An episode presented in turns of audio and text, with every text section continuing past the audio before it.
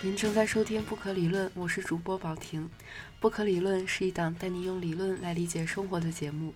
我们的宗旨是：不可用学术的方式做理论，不可用理论的方式谈理论。这次的嘉宾是一个天才型的人物张风格张仲，借由他上集那篇想法，来谈一谈文学创作的状态到底是什么样的。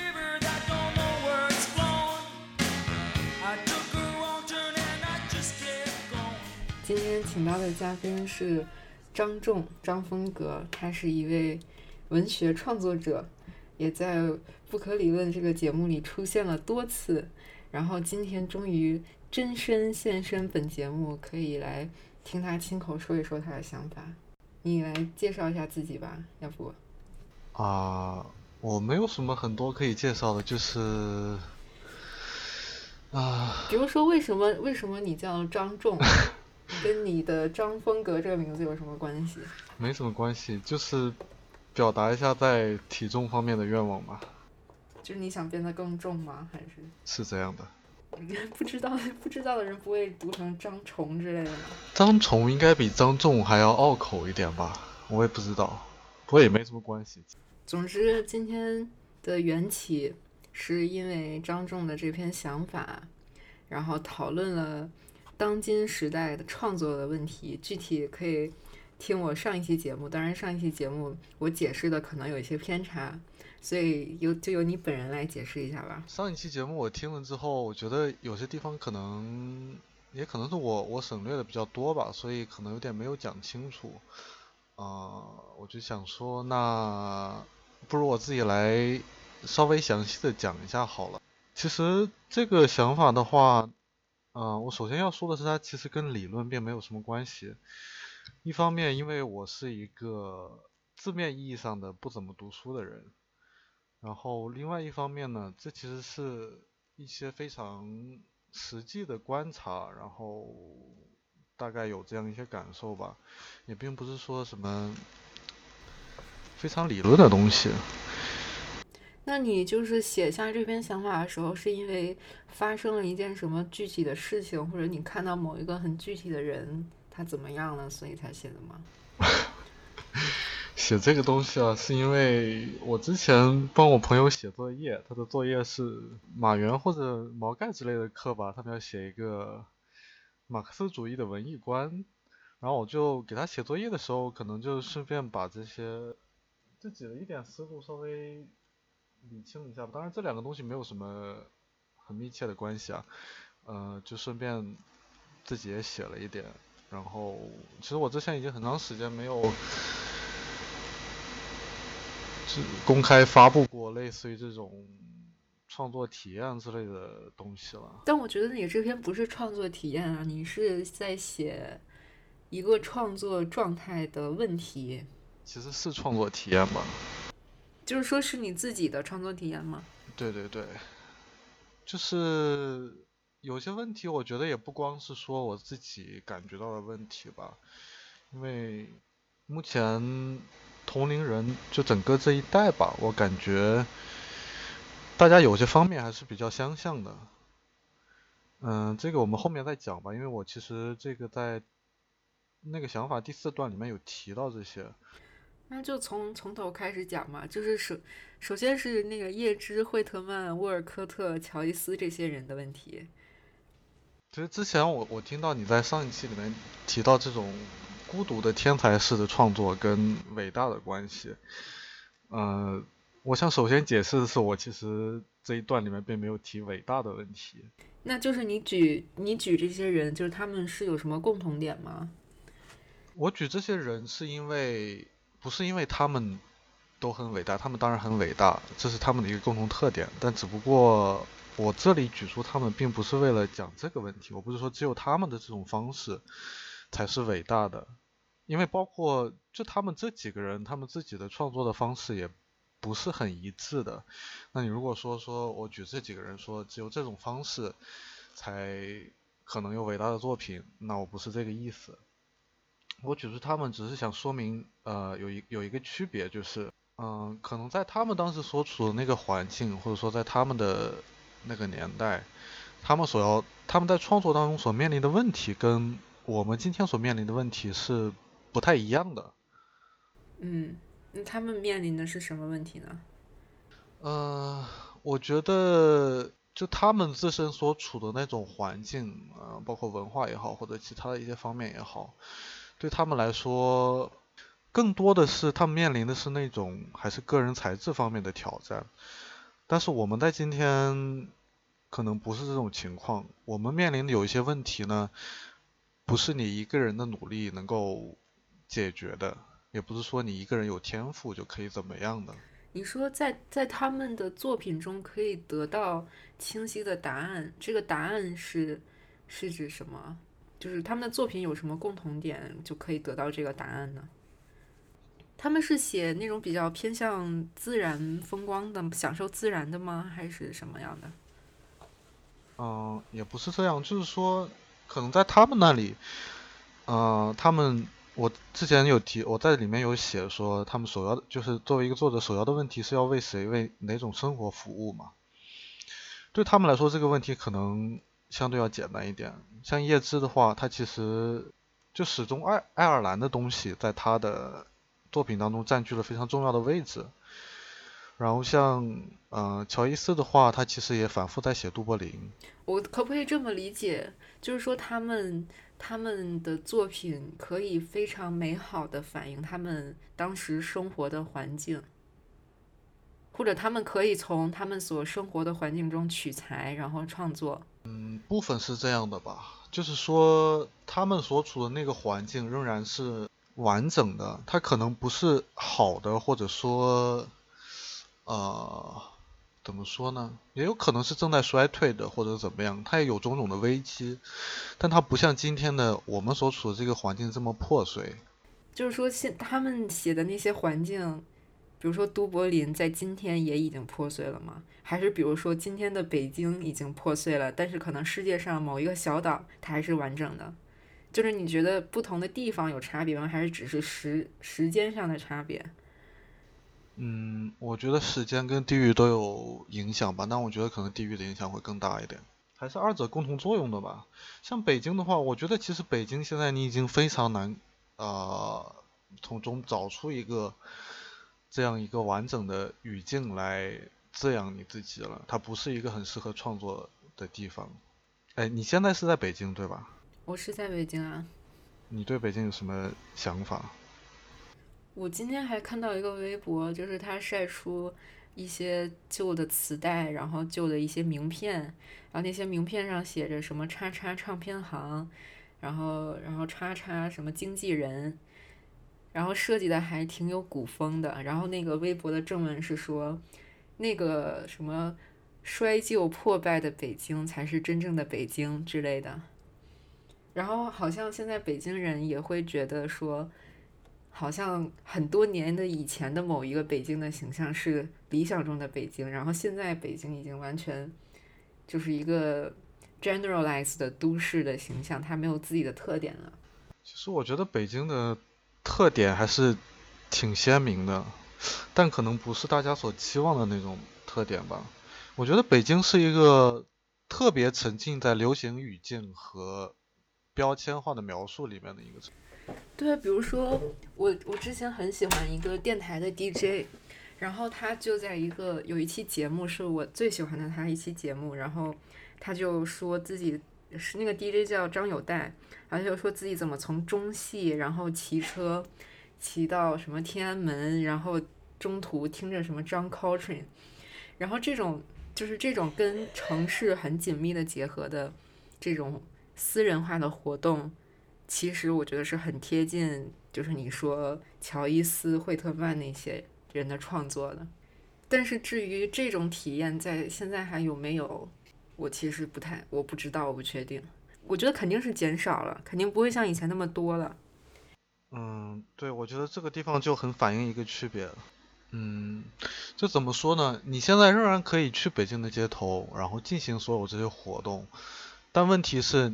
呃，你现在去进行的这些活动，你能从中得到的体验，可能会跟你在都柏林的街头，或者至少是乔伊斯那个都柏林的街头得到的体验是非常不一样的。那我这里要讲的就是，其实跟这个就有点接近，就是说你作为一个创作者，你个人的行为仍然可以一遍又一遍的去重现，你仍然有选择，但问题是你这些行为的结果，他们的收获，可能跟以前就不太一样了，这个不是你能够控制的。嗯，所以你接下来的几段就就在说明这个到。这个究竟是什么造成的，是吗？嗯，我有在尝试解释这个问题吧。我们还是一段一段来吧。我们还是呃，先说第一段，因为我其实想讲，就想说一下沃尔科特。我其实开始读沃尔科特的时间是很晚的，然后读的也不是很多。我是在他去世的时候，应该是去年三月份吧，还是前年三月份，我有点记不清楚了。我是在他去世的时候才知道这个人的。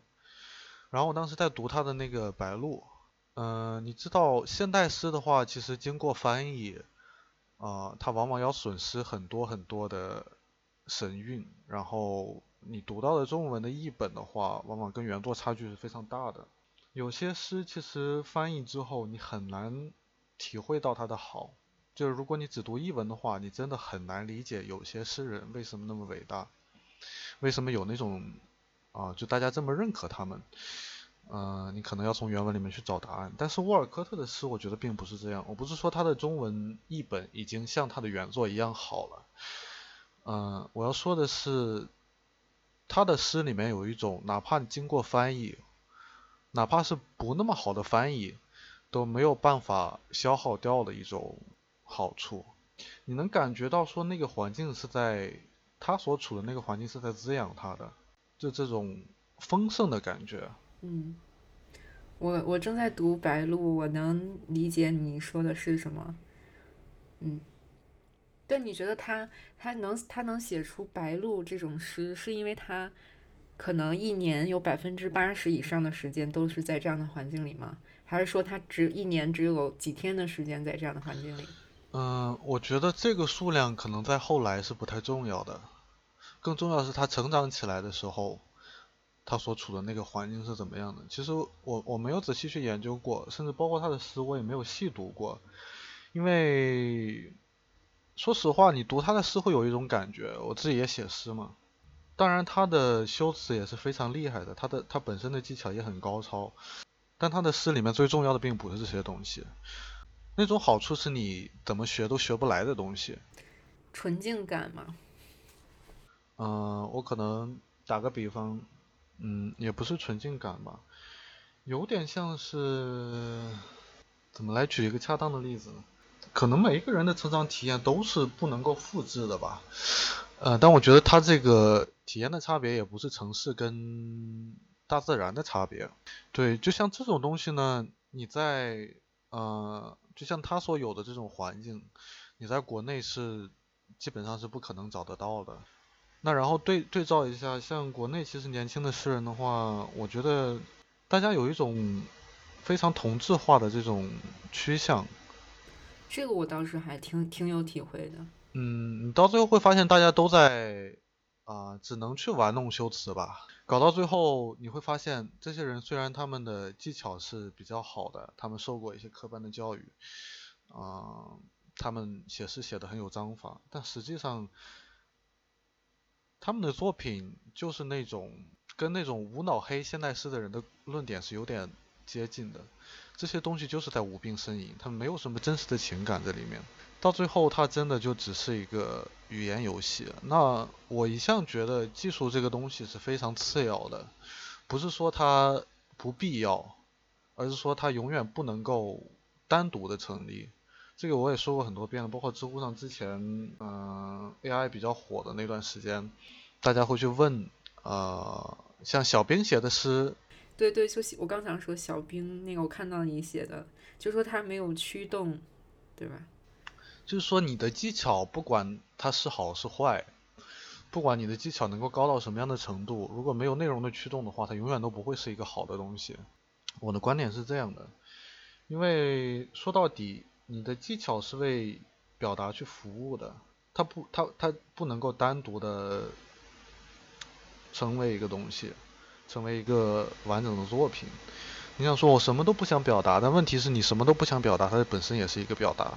那你觉得就是现在的你所你所说的这些当代的年轻的诗人，他们在表达的驱动力上有减弱吗？好像并没有减弱啊，不然他们也不会去写诗。啊，不是不是，这个表达的驱动跟那种写作的动力还是有区别的。表达的欲望可能大家都会有，但问题是要去想到底哪些东西是真正值得写下来的。那表达的欲望这个东西呢，你不光是诗人，我觉得任何人都有这个这个欲望吧。那可能不不一定是以诗的形式，那可能是他们会讲聊天，可能有些人要去喝酒，可能对不对？就是像这种，这个欲望跟这种表达的驱动是不一样的。我说的那个驱动是在。创作过程中的，嗯，就是说你怎么去运用你的技巧。我一直说技巧这个东西比较次要，是因为我觉得作为一个创作者，其实你能够把自己称为一个作者，那首先你的技巧一定要是过关的，你要你要是合格的，嗯，也就是说，你掌握所有的技巧，或者说掌握大部分的技巧到一个足够你自己用的程度。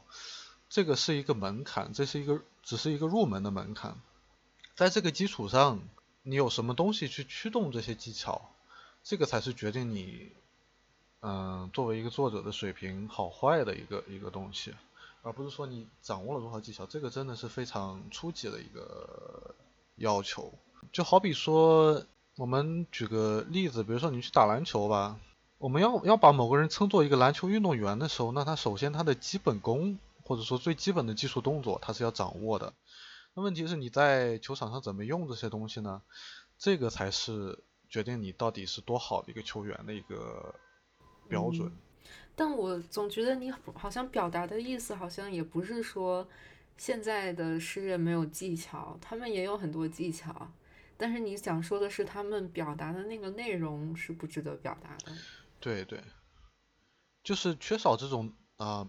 表达方面的驱动，他们的技巧就只是技巧。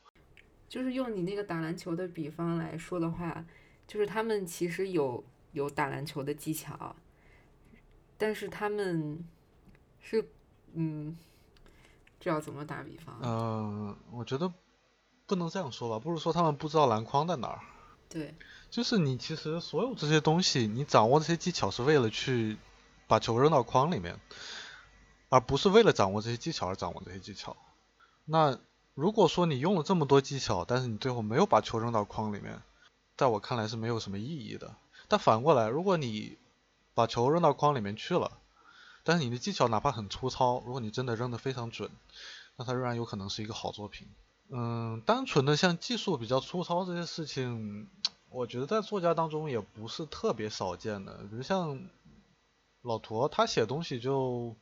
不是那么细腻，也不好说他的技巧是很完美的或者怎么样，不好这样说。他其实写东西写的很糙，但是你仍然会说他写的东西是非常好的、非常伟大的。就他本身是确实是一个很好的作品，我们不去讲伟大这些啊，你用来大家用来评判他的东西吧。他确实是一个非常好的作品。其实很简单，那就是你的基础差，但是。你仍然可能写出好的作品，但如果你的表达不行的话，你没有没有一个足够充沛的动力，没有一个足够好的动力，在表达方面的话，那你技巧再好，它也是不成立的。嗯，我觉得我们这个地方稍微稍微有点远了，然后回回到一开始。我觉得这这一点你已经表达的非常清楚了。就现在我们的问题是，究竟是什么造成了这种状况？嗯。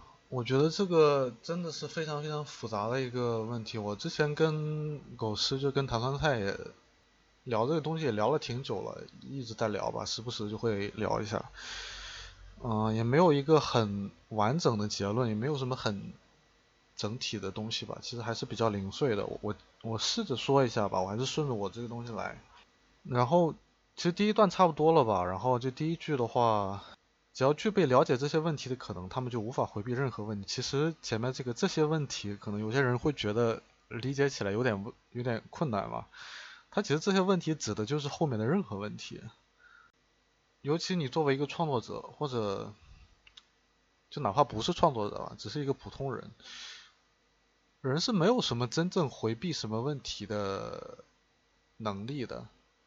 这些问题只要存在，你总要对他做个回答。你的不知道，或者说你不去回答，你去回避他们也好，呃，你是主动的不注意他们也好，你是因为某种限制被动的没有能了解到他们也好，这本身都是一种回答。啊，创作者的问题就是，普通人的话，他哪怕意识不到这一点，那他可以在我不想回答这个问题，或者说我碰巧不知道这个问题，他在这个层面上就可以把生活继续下去。但创作者，你作为一个创作者来说，你可能比较难停留在这个层面上吧，因为你要创作什么呢？你要回答的就是这些问题。嗯，我觉得我现在终于理解你的第一句话什么意思。我觉得我之前一直没读懂，然后我现在终于明白了。嗯嗯，就是没有挺好，挺好的。其实什么什么问题都回避不了。对，这个我感悟感感触还是挺深的。嗯，那就顺着说下来吧。第二段的话，我说，其实他制造了这个时代。人跟人之间的隔阂是很多的，然后他又把这种隔阂的意义给消解掉了。是时代把隔阂消解掉，还是什么把隔阂消解掉？我们先不去讲这个到底是谁把它消解掉了吧。我们说它在这个时间被在在这个时时代被消被消解掉了。我们先来讲这个现象。嗯，等一下，就是说人和人之间存在着壁垒。然后这个壁垒又被消解，嗯，就是你是通过什么获得了这样一个观察的？我之前大概几个月以前吧，我在看《三国演义》，我看的是那个老版的电视剧，就突然想看一下，然后就看了一下。然后我当时有个比较深刻的体会吧，我们知道曹操是一个，其实他的文学造诣是很高的，但问题是。整个三国时期，这个东西是比较不重要的，就是文学是比较不重要的。哪怕像曹操这样的人，他只是顺便有了这样的造诣，而不是说他专门的在追求这个东西。他追求的还是这种在当时的那种工业吧。然后我当时就觉得说，包括文学在内，包括各种艺术形式也好，包括我们生活中的一些普通的追求也好。其实都是一时一地的东西。我们可能，嗯，我不知道别人是不是这样。那我像我的话，我从小，我其实从很小就开始看书，然后看到大概十几二十岁的时候就不怎么看了。我一开始是，我有很长的一段时间是有一个想法，我觉得文学是有一种更长久，然后更更接近永恒的价值的吧。我一开始还是相信这个东西，但后来，后来这个观念有点动摇。然后直到我上次就是几个月之前在看《三国演义》的时候，我突然觉得这个东西，就我突然感觉到那种动摇了。嗯。就说我们知道一个东西，跟你真正感受到它还是不太一样的。我的那个感受是在那个时候建立起来的。啊，其实你回想一下那个时候，虽然《三国演义》它讲的只是一个，它它只是一个小说，它讲的是士人阶层的故事，他可能把很多非常残酷的现实的东西给省略掉了，他也没有办法全部交代出来。但是你还是能看到，在那个时候还是那个时代还是有一些非常浪漫的东西在里面的。像那个时候，你想，大家可能。归属于不同的阵营，那这种隔阂它仍然是有意义的，它值得别人去为他牺牲、为他奉献，对吧？嗯。我当时其实最大的一个感受是，我比较羡慕那种你能够更轻易的找到自己所处的位置是什么的这种环境。所以这就是就是你说的问题是要为谁、为哪种生活服务？的问题，对对，嗯，我觉得这应该算是一个比较根本的问题吧。那然后，就像当代这种很多隔阂，但是这隔阂又不构成什么意义的时候，你想要找到这种位置就很困难了。你想，就很直观的一个对比吧，比如说当时你为某个势力效命，那你可能会，你可能会选择说我要忠诚到底，我可能要为这个事业而死，或者说你觉得自己有更大的事业，呃，你想为天下的百姓们做点什么，那你可能会选择投降另外一个势力或者怎么样。你觉得你是在为这个最终的这种统一或者和平的事业而努力？这个这种隔阂，我们就说它的意义还是存在的。就大家有不同的理念，大家有我能够为之牺牲的东西。但是在今天呢，你很难找到这样一个东西。你你说的隔阂其实是是区别。就是说，现在大家好像都都一样的意思是吗？也不是都一样，我觉得现在就是大家看起来都不一样，他们实际上也非常不一样。你会发现，现在社会的构成会会非常的非常非常非常复杂。嗯，你可能不同的人之间实际上是没有办法沟通的，包括你的财富的差距啊，你的各方面的差距啊，都会导致这些问题。但问题是这种隔阂。根本不能够构成一个你能够去依赖的一个，你能够根据它找到自己位置的一个边界，它不是这样的东西。所以它隔阂其实是定位你的身份认同，还有你就是你定位你的人生到底是为什么而活的这么一个东西。但是你觉得就是以前的那些作家？他们就就有很清晰的这种定位嘛？就他们可能，比如说我的志向就是要写作，但是比如说他们对自己的身份的认知和今天我们对自己身份的认知会有不同程度的困难吗？其实我说的这个跟写作还没有什么关系，写作是另外一回事。嗯。你说的这个是每个人都会有的问题是吗？就是说，在在这个在这个基础上才能够去写作，那它是一个要先要解决的问题。我觉得对他们来说，像今天的话，你很难说你到底为哪个群，你到底是站在哪个群体当中的，嗯，或者说你其实作为一个中文中文母语的一个一个写作者。呃，可能你是很难真正的离开中文这个环境的，嗯，这不是说你去学习一种新语言的困难，我觉得这个应该不太需要仔细就具体解释吧，嗯，那问题是我又离不开这个环境，但问题是，我又不爱这个环境，嗯，我既没有办法说把自己。归入说某一个民族的概念，或者说也很难归入某一个国家的概念。但这个时候，我觉得我的身份认同是没有办法建立起来的。你确实可以去描述你你处在一种什么状态，但不是说有了一个描述，它就构成了一个认同。认同意味着说你要是赞成他的，你要是，或者说你你要跟他有某种联系的。你不喜欢你成长的环境。但是你成长的环境在你身上仍然有烙印，那你也可以不喜欢他，但是，但是你不能否认他是你的身份认同啊。你至少是一个，就你的身份认同至少是需要，你要，你是赞同你的这个不赞同的，就是你反对什么或者你呃赞同什么。我觉得这个其实有点，你很难把它完全定义成一个就是自己后天建立起来的这样一个自我反省的一个体系，你自我认知的体系。它有一点就是这种你在成长过程中有一点原就是这种原生性的环境的影响。呃，我觉得我们要讲的其实不是这个东西，我们有点跑题了。我们要讲的是。不是说你究竟喜不喜欢那个环境，也不是说你究竟认不认同它，而是能够给你拿去做这个判断的这个环境，它到底是否还完整？是这个问题。现在的情况是，我觉得这个环境它本身就是破碎的。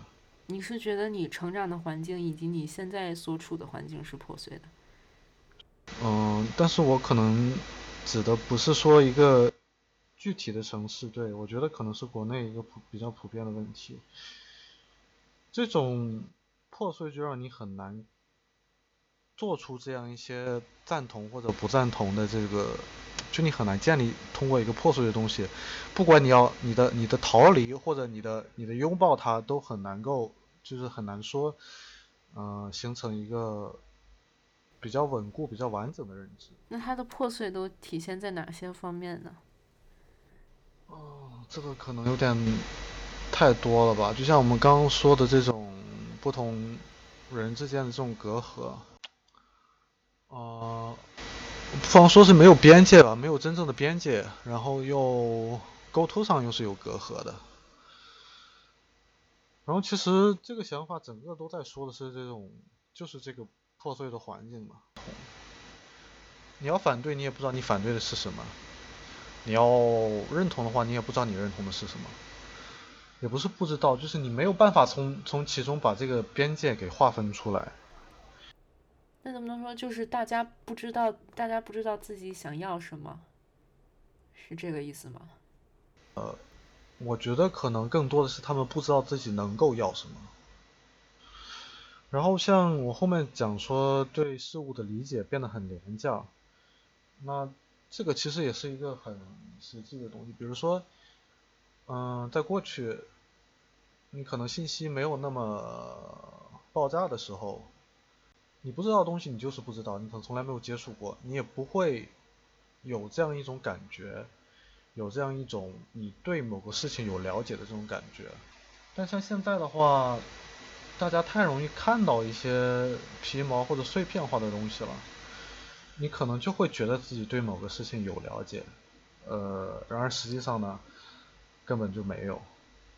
我觉得这反倒加剧了那种人们理解的困难吧。我我说的廉价的理解就是这样一种，啊，你只是通过这样一种碎片化的，或者说隔着好几层的这种理解，它其实根本就不是理解，它只是一种偏见。让你对自己的认知范围有了一个错误的估计。但如果说你这种理解到处都是这样的理解的话，你会发现说，现在大家很容易讲的就是他们不愿意说，他们会喜欢说你不要评判别人，他们会喜欢说自己能够理解各各种各样的东西。嗯，只不过其中有一些他们可能不愿意接受。这种讲法是很盛行的，尤其在年轻人当中，他们就会把自己。他们认为自己这样是开放的，心态上是开放的，或者说，呃，知识上、认知上也是开放的。但其实这跟开放一点关系都没有。我觉得这个接下来就会说到一个接不接受教育的问题。我觉得大部分人是并不接受教育的，广义上的教育，哪怕这种教育他们为自己选择的，他们其实过的还是一种相当动物性的生活，他自己的安全和满足是第一位的。我不是说人的这种需求是不正当的，或者怎么样，我说可能只是这样有点太少了。嗯，他们是怎么样的一种话语逻辑呢？他们是这样的，就是说我选择受什么教育，我不是说真的想学到这些东西，我是为那些在我还不自觉的时候已经灌输给我，已经已经把我建构成什么样子的这些东西去找一个。啊，找一些新的站台的话语，他们是这样的，他们为自己选择的所有教育都是为了确信，我现在所过的这种我习惯的这种生活，我喜欢这种生活是有价值的。他们首要的目的是这样的。呃，我觉得可能对于那些比较真诚的人来说，那大家学东西，去接触一些知识，或者说开阔自己眼界。一个首要的目的就是为了质疑自己现在这种生活，或者说去审视它。嗯，不过很不幸的是，那并不是所有人都是这样的。可能绝大多数人都是像我说的那样，他们接受这些东西，他们去接触这些东西，他们选择接触这些东西，只是为了给自己现在这种生活，给自己的这些懒惰也好，或者说不自觉也好，为这些东西找一个理由。他们首要的是要保障自己在这套话语里面是有安全感的。在一个在这样一个大的环境里面，理解或者说就是理解吧，理解这个概念，它是它的意义是怎么样崩坏掉的？就是你当你你你当大部分人所他们提到理解的时候，他们并不意味着真正理解的时候，那理解这个概念可能就很难继续成立了。我觉得有个问题就是，你其实并不就哪怕你是一个文学创作者，你觉得在文学方面并没有这种问题，我觉得这样是这种想法是不太对的。就如果这样想的话，不管怎么说，这整个庞大的环境它是存在的。语言本身就是要被所有人去使用的。你在这个你在你的语境里面，如果说出现了这样一种滑坡的话，你在你的创作当中完全不去意识到它，那你仍然很封闭的说，我我觉得没有问题，我讲的理解是真的理解，那我觉得是不太恰当的。就有时候人们必须要审视这些东西。在这种大的语境里面的变化吧。你的意思是说，大家现在，即使是一些创作者，他也没有很认真的在对待理解这件事，他也没有反思现在人们对理解这件事的问题。对，我说的是他们可能没有在反思，这个只是发，这个只是发生在那些不聪明的人身上的问题。只是发生在那些不真诚的人身上的问题，OK，在我身上没有。那就是理解它变得廉价这件事跟环境的破碎之间有什么关系？就是它也是造成环境破碎的一部分吗？我我们我我们这是还还在讲，而且只讲了个开头。就是我到现在还没有完全理解环境的破碎，我就我能理解这件事，但我只 我只是就是不知道，比如。呃，就为什么某一个时空它就是完整的？为什么现在这个时空它就是破碎的？那我们刚刚其实已经讲到了其中一些部分啊，比如说过去别过去理解这个东西，我知道，我知道。比如说，比如说就是更更具体一点，比如说一百年前的中国和现在的中国之类，就是它这种环境上有什么分别？那很明显的，我们就还是拿理解这个事情来讲。那之前理解就是理解，现在理解不是理解了呀。就意味着你沟通的困难其实是变大了。它并没有因为说大家的这种受教育的程度或者说生活水平的提高，沟通的这种难度在下降，它反而是增加了的。大家一直在推文化要普及，然后教育要普及。那这个东西普及下去之后的结果，就是会让理解变得廉价。啊，不是这样的。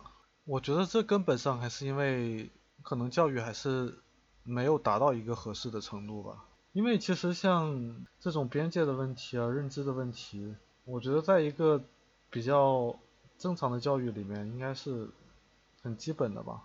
比如说，如果你真的。认真学一点哲学，或者哪怕你你就认真的读点文学，你也很容易其实搞清楚这些事情的。那不管怎么说，这个不可能一蹴而就的，这种普及或者提高总归是要的，它中间肯定会有一些副作用，有一些不好的影响，但是也不能因噎废食吧。我们只是说，我们只是在描述现象，而不是在评判就评判它的好坏。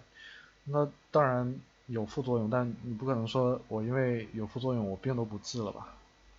而且其实这种，我觉得你上一期里面讲的这种还是比较理想的。有时候你觉得这整个世界是在，就包括文明也好，包括整个世界也好，你觉得它是在进步的。可能你放到一个很大的尺度上来看，它是这样的，大范围、长时间的，你可能观察起来是这样。但是这种。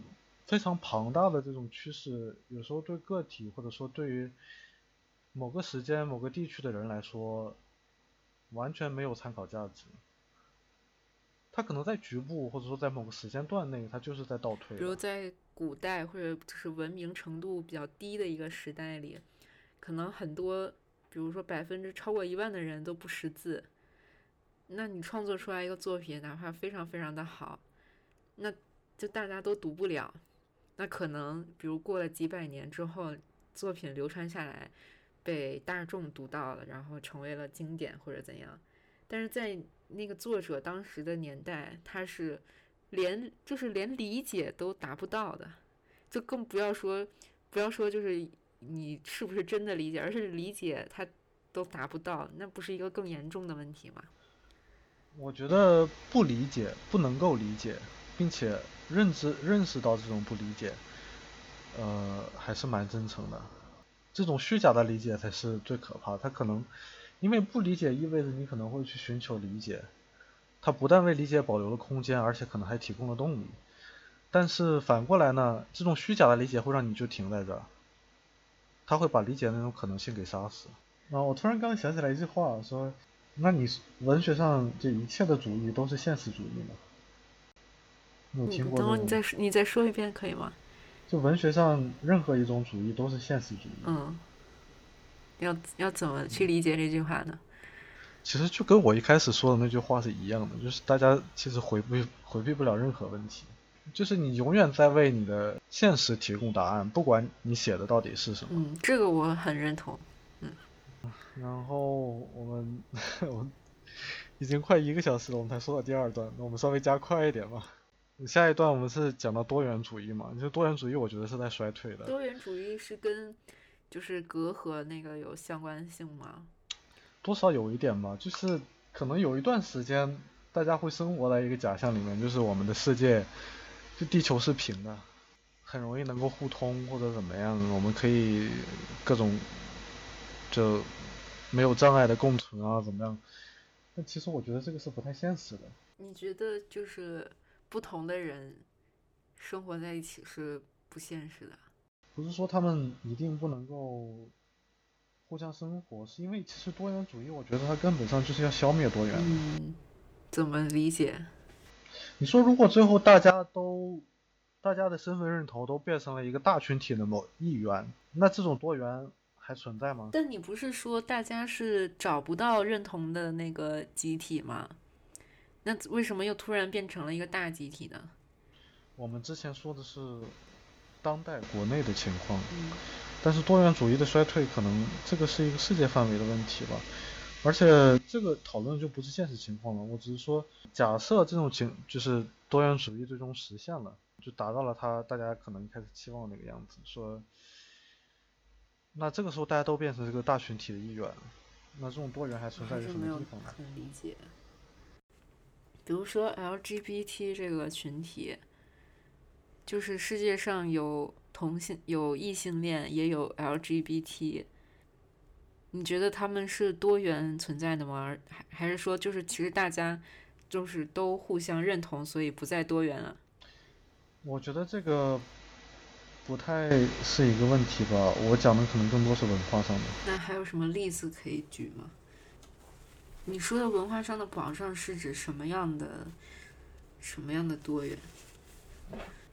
跟你的国籍有关吗？还是跟什么有关？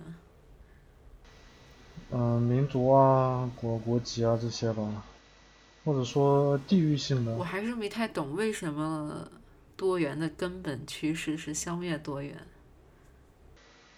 怎么说呢？就是你在这个多元的过程中，你实际上必须要放弃一些东西吧。你不可能完全保留你原来的这种状态，然后跟一个完全不同的群体又能够完全相处在一起，对吧？但如果说你为了这种共同的生活，然后每个人都放弃自己的一些禁忌，放弃那些让你不是说说。能不能触犯的问题，而是说让你心理上舒服不舒服的问题，就大家把这些东西全部放弃掉，你觉得这这算是一种真的多元吗？但首先就是共同生活就是一个很，就是很难定义的一个一个事情，因为我们并不是嗯很多人住在一起，很多人就是自己独自生活，而且而且即使不。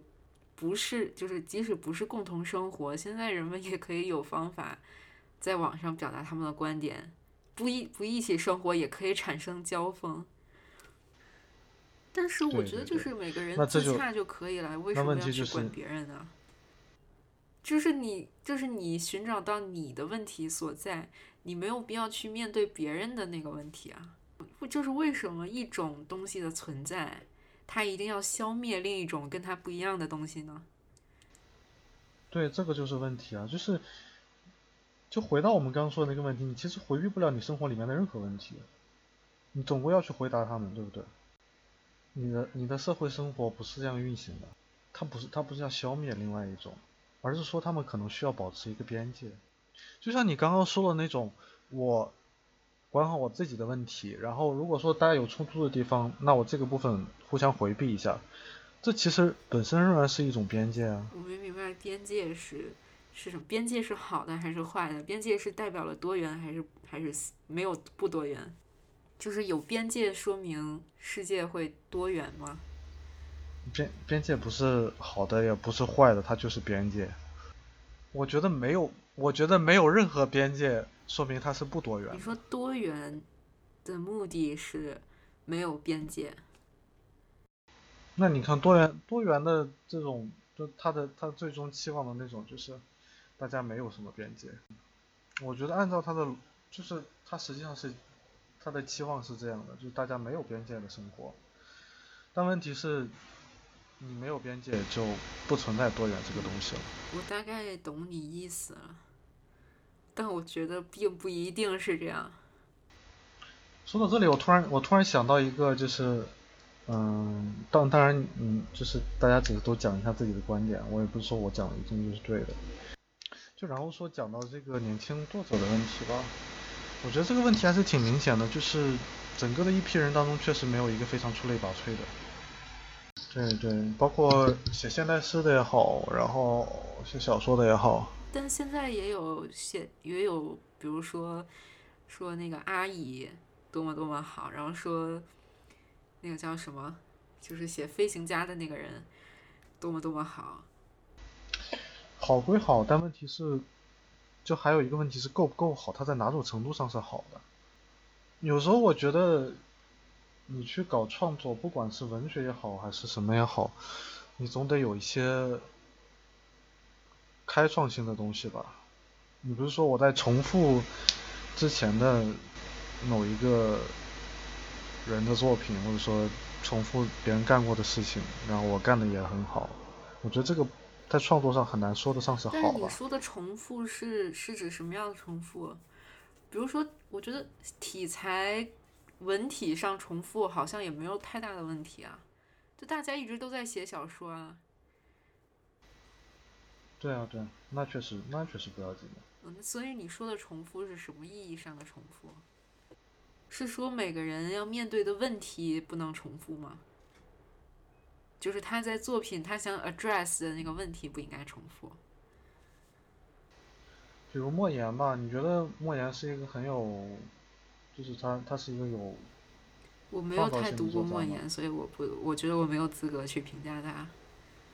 你是你是想说就是知青返乡那个那一个潮流里面出来的作品，它是没有什么创造性的吗？不，我我刚我想说的只是莫言，因为我觉得莫言在文学方面是没有什么。你说你说的是他题材上没有，还是主题上没有，还是什么没有？形式上吧，或者说技巧上。就他，他还是一个在，他只是一个学习别人学习的比较好的一个作家。那他是学习谁呢？嗯，马尔克斯这些人。嗯。那那现在还有很多小说家，然后他们就是会有评论说，好像这是，比如路内，对我看到有评论就是说路内是第二个王小波之类的，所以你你会觉得这是一种很负面的评价，就他其实在重复，他没有在创，他没有创造性。对，我觉得这是一个很负面的评价。我觉得，如果有人这样来说我的话，哪怕他们说我是，也很难说吧。有时候他们这种这种评价可能讲的是，嗯，也不一定是针对你的文学技巧的评价，也不是不一定针对你创作的评价，可能是说你像他那么好之类的，也有可能有这种讲法。但如果说，真的，别人说我是跟谁一样的，然后说我是某某第二的话，不管这个某某是谁，我觉得都不是一个好的评。嗯，所以，所以对你来说，文学的价值其实很大程度上体现在它的创造性高不高，它的创新性高不高。嗯，可以这么说吧。那感觉好像不是很对劲。但这样的话，越到后面的人，他的选择余地不就越少吗？那当然了。后面人的优势是你能够借鉴前人的东西，你能你能学得更快，你接触的东西也更多。但你的困难就是，他们留给你的空间可能少了一点。像以前的人，他们空间是很大的，但问题是，他们的工具，他们能够参考的东西也很少。我觉得这个也没有什么不公平的。就是其实我已经看到现在有一些比较比较创新的东西，但我不知道会不会对你来说是是是那种碎片化、很廉价的、没有文学价值的东西。我我们要说这个是是要聊一下这个开源创作的问题吗？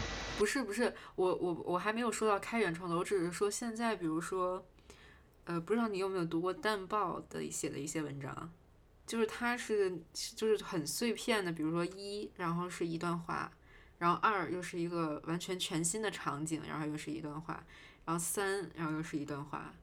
然后就是每一个之间，每个场景都是很不一样的，然后也没有很有逻辑的连接，但是它好像整体又是有联系的。就是你在以前的话，你在以前的话好像看不到这种问题，它的创新性还是很高的。是吗？那这样的话，就是它的文学价值是很高的吗？你会觉得它是一种很网络化的表达吗？呃，我我还没有看过我。我我不确定这个是，就是没有人干过的事情。嗯，因为我听起来感觉并不像是这样的。按照你的描述的话，像这种可能也不算很新鲜。因为我觉得它这种文体是是很受，比如就现在发微博这种文体的影响的，就大家很习惯发微博一条就可能一两百字，一条就两百字，然后如果他写出来文章，可能就是。一篇文章就被分成好几个一两百字的小段落，就是我觉得他他是带着这个时代非常明显的烙印的。我觉得也不是反映这种时代的影响和，只要跟以前不一样，它就是有价值的。嗯，就是还是要体现他他要达到那个问题。这个这个这个其实我确实没有读过。他写的这些东西我不知道是怎么样的，所以可能没没有办法聊吧。然后还有那种，就是它不是诗，但是每行大概只有很短一句话，然后写成像像剧本一样的那种小说，我不知道你看过没有，反正也是挺新的，我觉得。那你只是讲这种形式的话，可能比较难判断，因为其中有一些确实就是在呃坑蒙拐骗吧。有一些就是在骗钱的，但是你也很难说这里面没有一些真正有价值的东西。这个你没有你不讲具体作品的话，我可能很难去说它到底是怎么样的。但是其实就是比如说你像说莫言重复马尔克斯或者路内重复王小波，它也是一个挺其实是挺虚的东西，好像大家从呃就觉得他们风格或者主题或者。语气等等比较像，但是其实就小说，很多人的小说都是短篇，都一样是可能比如一万字左右的短篇小说，就是大家都在重复啊，但是不会不会说我的短篇小说重复了谁的短篇小说。呃，不，这种这种字数上的重复，我觉得你讲这个完全没有意义啊，它跟文学一点关系都没有啊。但为什么就是莫言和马尔克斯写的是完全不同的内容，但大家仍说他们是写作的重复啊？怎么说呢？因为内容这个东西很难说它是作家的，他他当然很重要，就像我们一开始讲这个驱动的问题，它是很重要的。但问题是你很难说他是一个作家，就是私人的东西，他没有办法讲是你个人的东西。那其实我觉得说到这里就挺明显的，就是一个观点，就是可能一个作者、一个创作者，不管你是写东西也好，你是画画也好，或者干嘛的，你没有办法脱离这个环境，然后就非常封闭、非常独立的去完成，因为那个最重要的驱动，它就是从这里来的。其实可以看到，像现在比较年轻写诗的这些人，就感觉大家就有几个趋势吧。一方面是就这种同质化也比较明显了，然后就是大家可能都在往古典那边去靠，大家会去写一些绝句啊什么的，然后就反复的就不停的用很多这种古诗里面的意象啊什么的。但其实我觉得他们这种，就他们这种尝试本身都是挺失败的，是一种，他跟张导不一样，他们这种属于这种现实的诗学的失败，然后转而向这种古典去寻求力量，等于说我们倒退回去了。嗯，但是在古典里面，他在古典里面他也会用更古的古典去用一些典故什么的。你用典也分不同吧，如果你单纯的是用典，那这个你放在古诗里面也是，就大家也是不赞成，对吧？我为了用而用，就会那别人会说你掉书袋啊之类的。但但现在他们的情况就是这样的，不是他古典不古典的问题，而是他还是无病呻吟的表达的这个。就是说他们其实在现实里面找不到一个足够的、足够好、足够。对他们自己来说有说服力的表达吧，不是技巧的问题。对他们的技巧是很好的，我觉得现在其实有很多诗人，就比较年轻的那种，他们技巧上是已经是准备好了的，但为什么还没有写出来呢？就没有没有成为一个真正好的是？那我觉得可能是这个原因吧。就大家可能现在其实都是在等，等等那个，就是让他们完成的那个时候到。就像沃尔科特这种，当然他有技巧，他技巧也很高超，但问题是你学他的技巧是学不出来他这样的诗的。那比如说余秀华的诗，你会觉得他是无病呻吟的吗？余秀华的问题可能是太狭窄了，就这种东西它没有，呃，怎么说呢？它可能只有那么一点点吧，它是一个非常狭窄的东西，就它这个驱动，它确实。不能说是无病呻吟，但问题是这个东西太有限、太狭窄了。嗯，对，我想聊一下，就是你说，呃，就是林奕涵那个例子，好像人在这个社会里，只是好好的生存都已经很困难了，是这个意思吗？就我其实后面有提到说他，嗯，就我们现在这个环境。对诗人的强力程度的要求，可能已经高到了一个，就是实际上不能够达到的一个一个程度吧。就是林奕涵的问题，它其实不是文学的问题，这跟 LGBT 那个问题有点像吧？它是，嗯，其实你不管有没有文学这回事，你都不应该被性侵，对吧？这是一个很基本的权利。另外，另外一方面，他希望在文学里面找到的这种，呃。疗愈也好，或者说这种归属也好，他实际上是找不到的。他并没有想在文学里找疗愈啊。那他说那些话是什么意思呢？我觉得他就是看到了文学，就是这一点，所以，所以就是才写出来，就让大家意识到文学不是，就文学没有办法掩饰任何东西。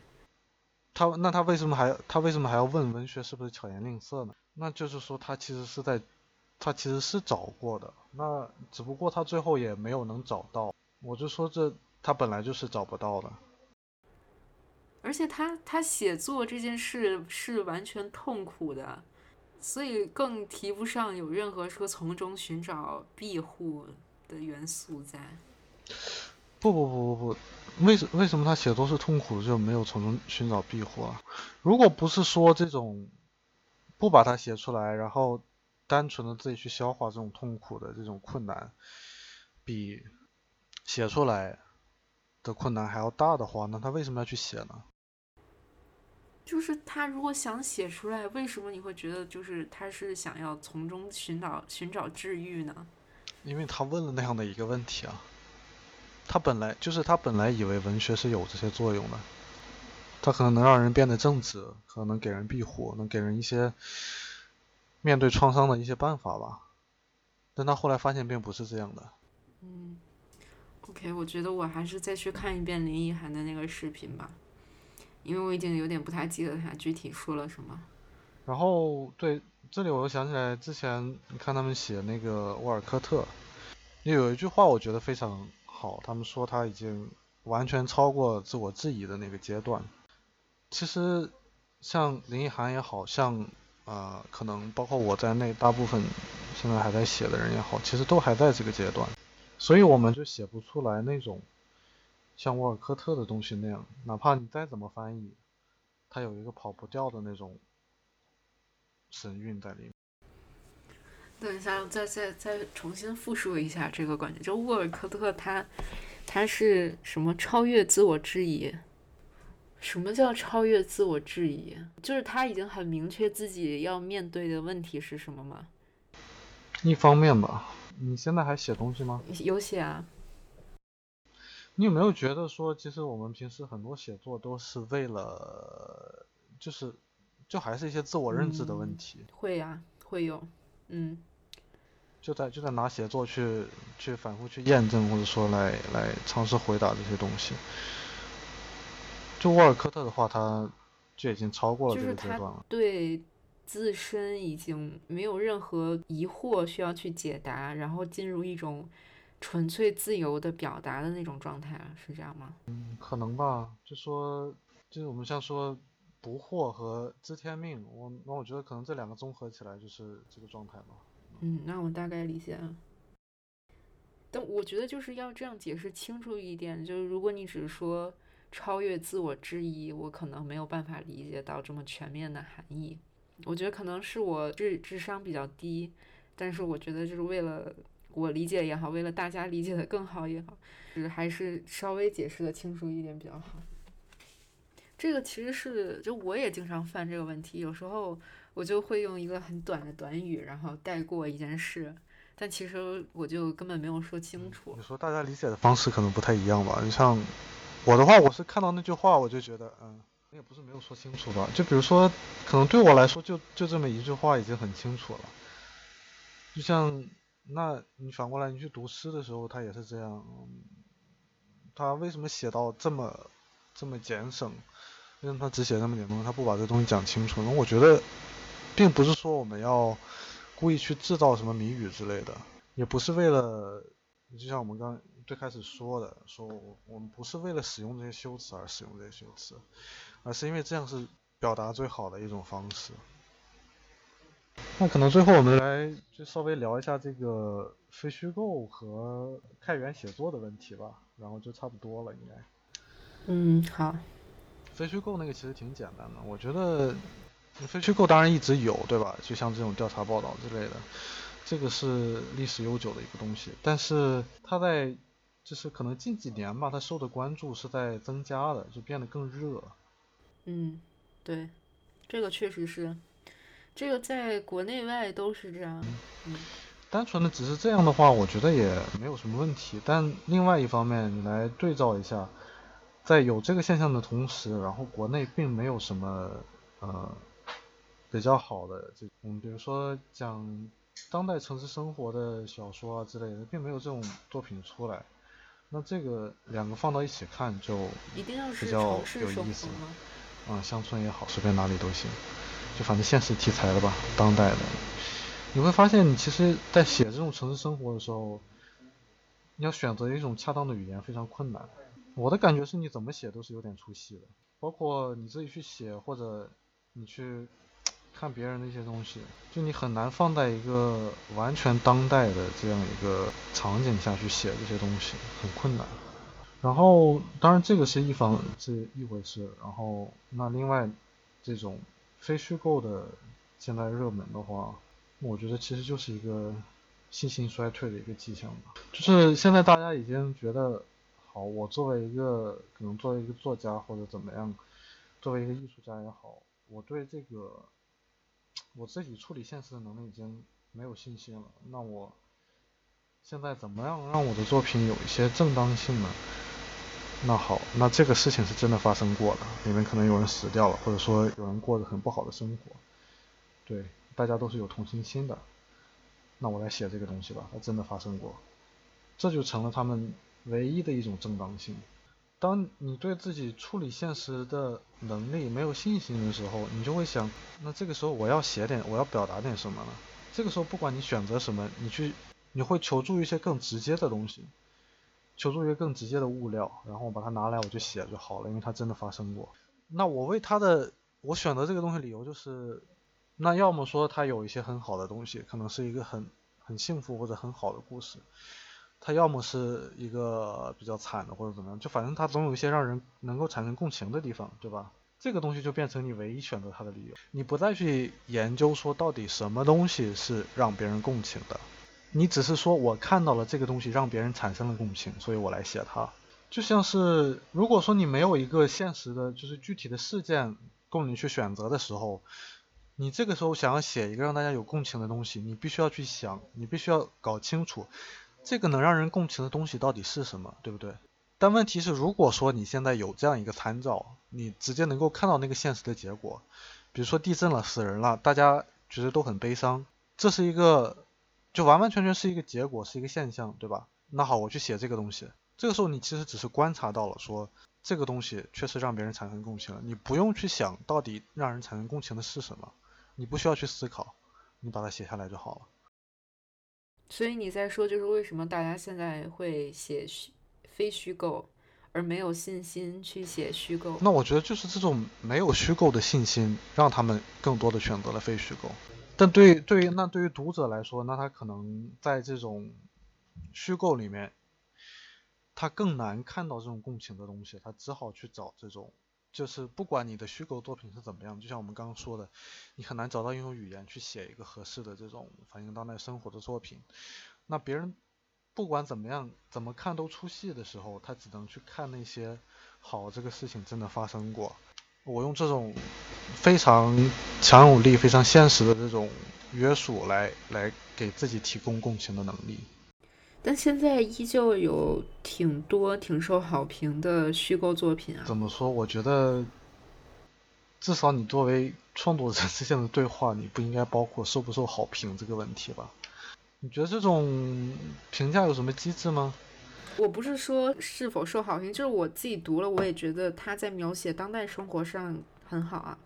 比如《平原上的摩西》《去海拉尔》这些。那我我有空看一下吧。呃，不过你觉得像这些作品有像啊，不说已经达到有这种达到都柏林人或者战争与和平之类的这种作品的这种迹象吗？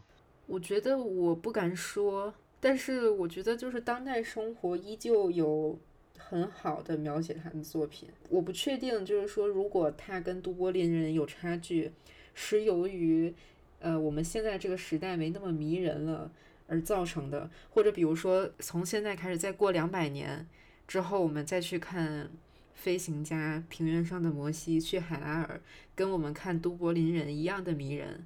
就是我不确定是否会因为我们所处的时间点不同，去看这些作品，然后产生差异。人是会对陌生、有陌生感的东西产生一些很虚幻的迷恋的。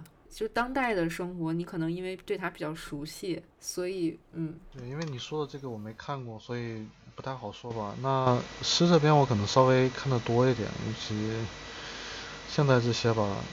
但诗这边很明显的话就没有那种就没有那种迹象。我不是说他现在一定要要已经要像沃尔科特之类这些人那么好，他没有这种迹象。当然，迹象这个东西你也很难说。呃，因为他是一个，你不知道一个人到底会在什么时间写出一些真正好的作品吧，你很难去判断。因为，嗯，从之前的例子看来，有些人就是成熟的很晚，有些人就是很早熟。那，哎，那你你怎么看？就是现在网上有一些呃流传一些什么小学生的诗，发现就小学生写的巨好。这个里面其实很多不是真的，而且。其实也没有写的多好吧，我不知道他的真假，但是如果是真的，我是我是真的觉得小学生比很多二十多岁的人写的要好。那为什么呢？是因为他们技巧更好吗？不是，就还是因为那个驱动的问题。他们确实有一些就真实的情感，这个东西是很重要的。就归根到底，那你最后可能还是要看他到底动不动。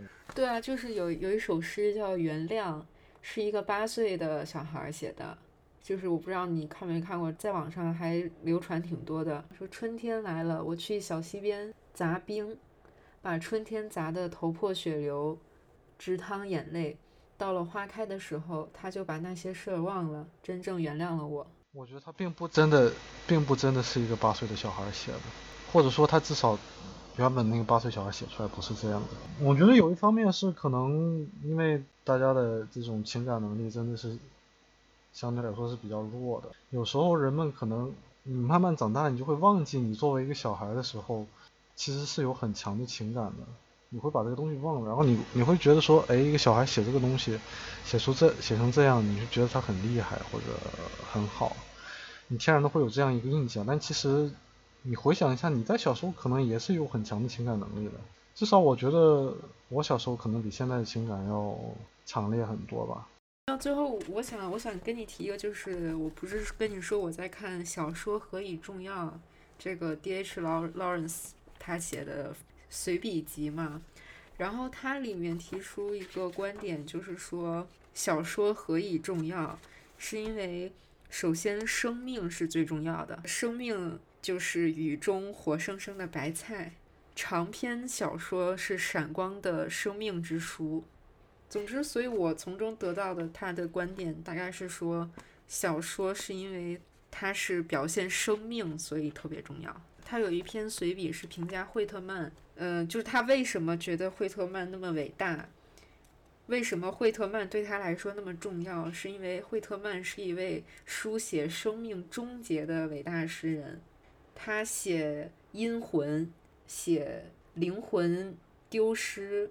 却完整的转向别处，然后反正就是惠特曼好像有一些诗就写什么死死死死之类的。劳伦斯对诗歌还有小说的理解都是跟生命的概念紧紧结合在一起的。嗯，我觉得可能不同的人他会使用一些不同的词语或者语言吧，但其实有些东西它根本上是比较一致的。我觉得他说的挺对的，所以就是你你所说的那种，就是现现在的现实生活比较破碎，然后以前以前的生活较为完整。你所说的那种完整，是不是就是一种像生命一样的完整，比较鲜活？不，你不要直接去套。其实像哪些地方它是怎么破碎的，我们刚刚已经聊过了，聊过了一些方面吧，不能说是全部，嗯。就你你不要直接拿去套这个东西，我赞同他这个说法，不代表我之前说过那些话就是在重复这个说法。好好明白，嗯，然后还有那个就是开源写作，嗯，你有你有什么要说的吗？还是就是我觉得我的我的观点已经已经表达过了。嗯，其实我想问一下，你觉得开源它的就它可能的优势在哪里？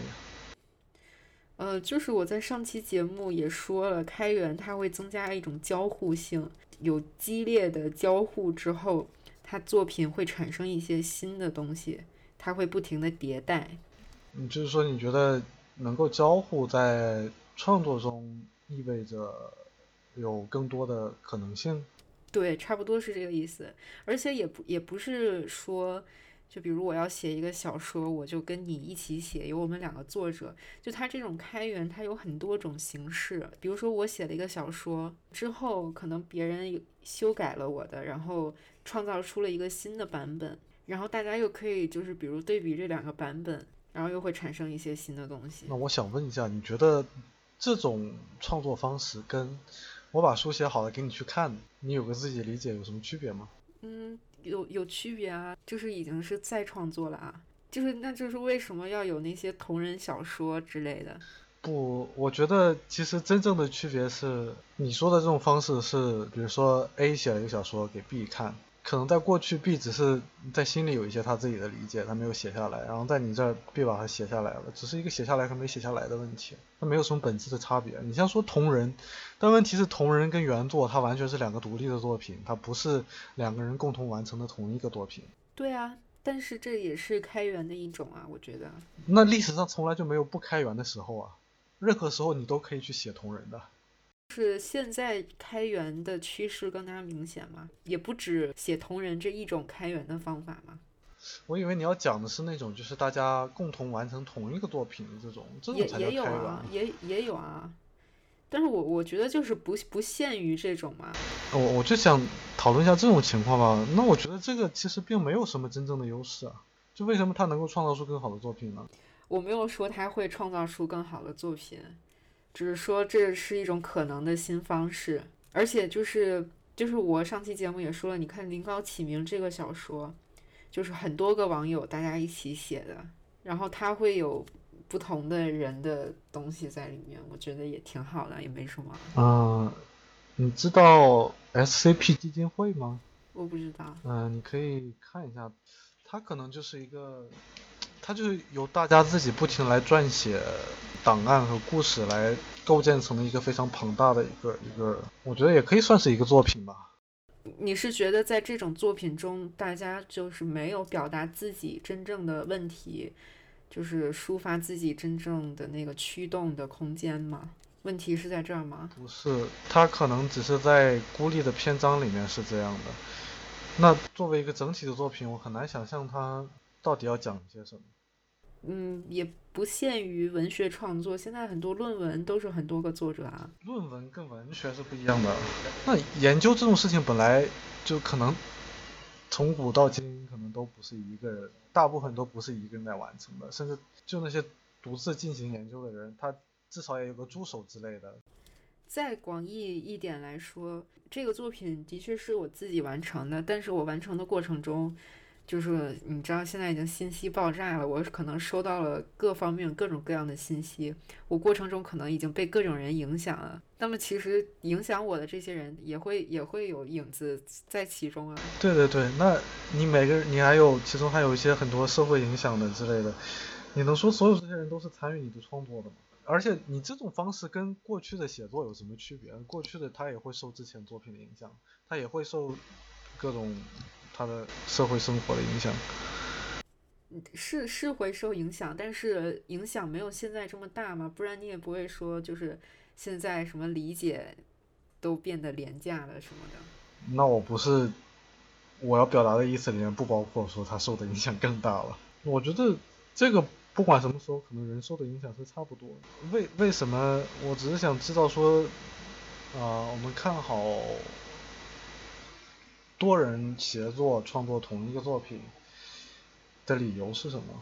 我觉得其实你增加创参加创作的人，它实际上会增加很多沟通的成本。很多时候会发现，呃，你需要一个跟你完全势均力敌的人，才能够比较好的合作，不然的话，很多时候你有一个伙伴，有一个有一个同事之类的，他给你的帮助可能还不如他给你带来的这种沟通的成本大。但我觉得就是你还是太局限在某一种共同创作的形式了。比如说那个《红袖添香》，它也是一种共同创作，只不过它那个版本就是是他们共同创作的作品，但是《红楼梦》本身可能是曹雪芹的作品，这样。但是《红袖添香》跟《红楼梦》还是两个作品，他们他们都不是同一个作品，何来这种共同创作者？我是说，带他就是点评的那个作品是他们的共同创作，那《红楼梦》就不是。但问题是，点评它不是作品啊，点评也从来不是不是他作品的一部分啊。那《红楼梦》的点评和《红楼梦》也不是一码事啊。不是我的意思是，点评加原文是一个新的作品。它为什么是一个作品？它连一个完整的结构都没有。你这样的话，等于说你只是在翻新这种，你只是给这种形式去找一个新的命名，对它到底是什么和对呃解释这些创作的方式有什么好处，没有任何的帮助呀。就是有了点评，你不就是会对它有一些新的理解吗？它能够帮助我去理解作者的原意，跟他们两个一起是不是一个作品，这也没什么关系啊。我主要想知道，就是你所谓的这种共同创作啊，开源创作，我觉得有一个前提，它至少得是同一个作品吧，就两个人参与的得是同一个作品吧。我觉得你可以把就是脂砚斋的那个作品我的意思，我现在就是说点评加原文，这是一个新的作品，它是从原本的那个作品迭代出的一个作品，而这个作品它是有阅读价值的，因为它这个迭代出来的新的东西，让你对让你对上一个版本有了一些新的认识。嗯，那现在给你一个论文，它有很多注释，有没有这些注释？这个论文是同一篇吗？嗯，没有，我觉得就是注释它本身就是论文的一部分啊。那或者这样讲，我在这个基础上添加了更多的注释，或者说我把它翻翻译了一下，你觉得这个算是一个就是新的迭代的我觉得算啊。那也行吧。那问题是我只是把它翻译了一下，这完全是功能性的呀。你翻译了一下，然后比如你加了一些呃译者序之类的，那就就成了一个新的作品啊。但是是你跟你跟原作者的共同创作，不是你自己一个人的作品。嗯，好吧，就我们我们怎么称呼它其实不是很重要。那重点是这个对文学的，它所谓这种文学的新的可能性到底是什么？嗯，我之前说没意义，那就在这里我觉得就是这样。你把一个论文只是翻译一下，你不能够创造出什么新的东西。没有啊，如果你点评了，就是你写了译者序，那就是有新的东西啊。问题是译者序跟这个论文它不是同一个作品啊，译者序是你自己写的，它又是一个独立的东西了。它是，所以它形成了一个新的作品啊，就是诞生了这种可能性啊。行吧。嗯，那我觉得我们可能聊的差不多了。好。你这期有想配什么音乐吗？我还没想好，你有什么建议吗？我想想吧。那你现你现在在在上学吗？没有啊，我已经工作两三年了，毕业之后就工作了。你现在在哪在哪里工作啊？我现在公司在深圳，但是我人在温州。对啊，那你怎么会跟你的公司不在一个省？因为我不需要待在公司里面。哦，所以是什么样的工作啊？就更新一下公众号呀。哦，什么类型的公众号啊？商业类型的呀。嗯，公司是做服装设计的。服装设计啊？哦，我还你说商业类型，我还以为是那种比如什么报道，腾讯、百度、美团这种。那你为什么会跑到温州呢？没有没有。呃，跟小姑娘同居啊。哦，原来是这样。哎，突然想说一声打扰了。体会一下当地的风土人情。嗯，那你觉得你现在整体的呃生活状态还有创作状态是什么样？你觉得你的生活是幸福居多呢，还是始终处于一种痛苦的状态呢？然后你的创作状态是你觉得很饱满呢，还是你每天处于一种比较无力的状态呢？我其实写东西数量上还是蛮少的，然后一般。中间间隔也比较长，嗯，前年在写诗吧，前前年大前年都在写诗，然后去年写了个小说，写了个中篇，就是发给你看那个，然后你看八月写完的嘛，到现在快一年了，中间都没写东西，然后准备今年做个大纲了，明年可能会写个长篇。是是关于什么的呢？还是不能透露？你不用透露具体内容，就是就是你在写长篇之前，你是已经那种喷薄而出的表达欲，然后知道自己要写什么，然后才想去规划这样一个长篇是吗？之前是这样的，但是这部不是。这个因为我打算，就我打算写一个让自己就取悦一下自己的一个一个东西吧，可能会写个架空的小说，就写着玩一下。到时候可能会匿名出版吧，如果能出的话。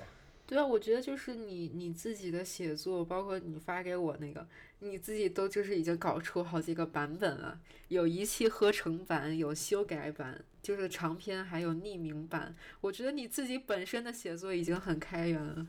就是说，你觉得只是修订，就大家修订一下、校对一下，这种都算是吗？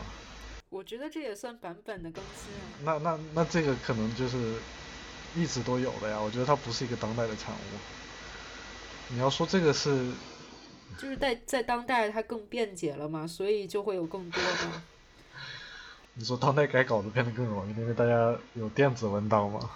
对啊，就是马上你又可以给我发一份新的，这样。行吧，行吧。但我觉得它其实最终要求的还是一个稳定的版本。嗯，而且就是不同的版本之间，它其实也有就是研究的价值的。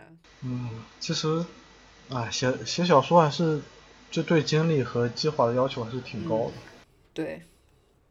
我挺我挺推荐你去看那个双雪涛的小说的。刚说那个飞行家的作者，好几个人跟我说过。但你现在是不太读小说了吗？你你应该也读很多小说吧？我最近可能五六年吧，基本都没怎么看书。你是主动的拒绝看吗？你是刻意的不去看吗？因为有些时候就是有些阶段是需要不看的吧，我是这样觉得。一方面，就像我之前说的那个廉价理解的问题，其实你有时候看小说，小说当然很有用，它也很很真实，很你知道那种真实，就是它不是现实意义上的真实，但它很真实。但是你没有，你其实没有办法通过这个去了解你你自己的那种生活吧，就实际的生活到底是怎么样，你你还是需要去观察的，而且。可能我之前就是从文学作品里面得到的认知要比那种正常的自己观察来的要多一点吧，我觉得这样不太好，可能要平衡一下。它至少要是一个二者能够互相博弈的状态，而不是说一个把另外一个压倒的状态。嗯，啊，你你这番话让我觉得自己很危险。是吧？我觉得，尤其你要写东西，你真的不能够老是待在一个地方，尤其待在那种。如果始终待在大城市的话，你会有很多错觉的。那你觉得就是现实不会让你失望吗？会啊，为什么不会？但是你又没办法改变现实，然后又从现实中汲取不到你需要的足够多的东西，那这个时候该怎么办呢？没有办法，能有什么办法？而且他让你失望也好，或者怎么样也好，嗯。你还是要去理解他吧，总是。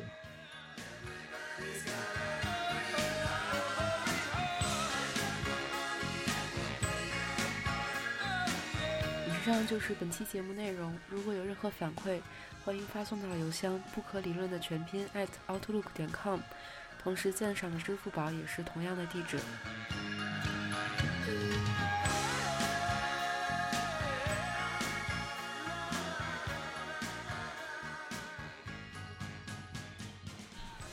不可理论，带你用理论理解生活。我们下期再见。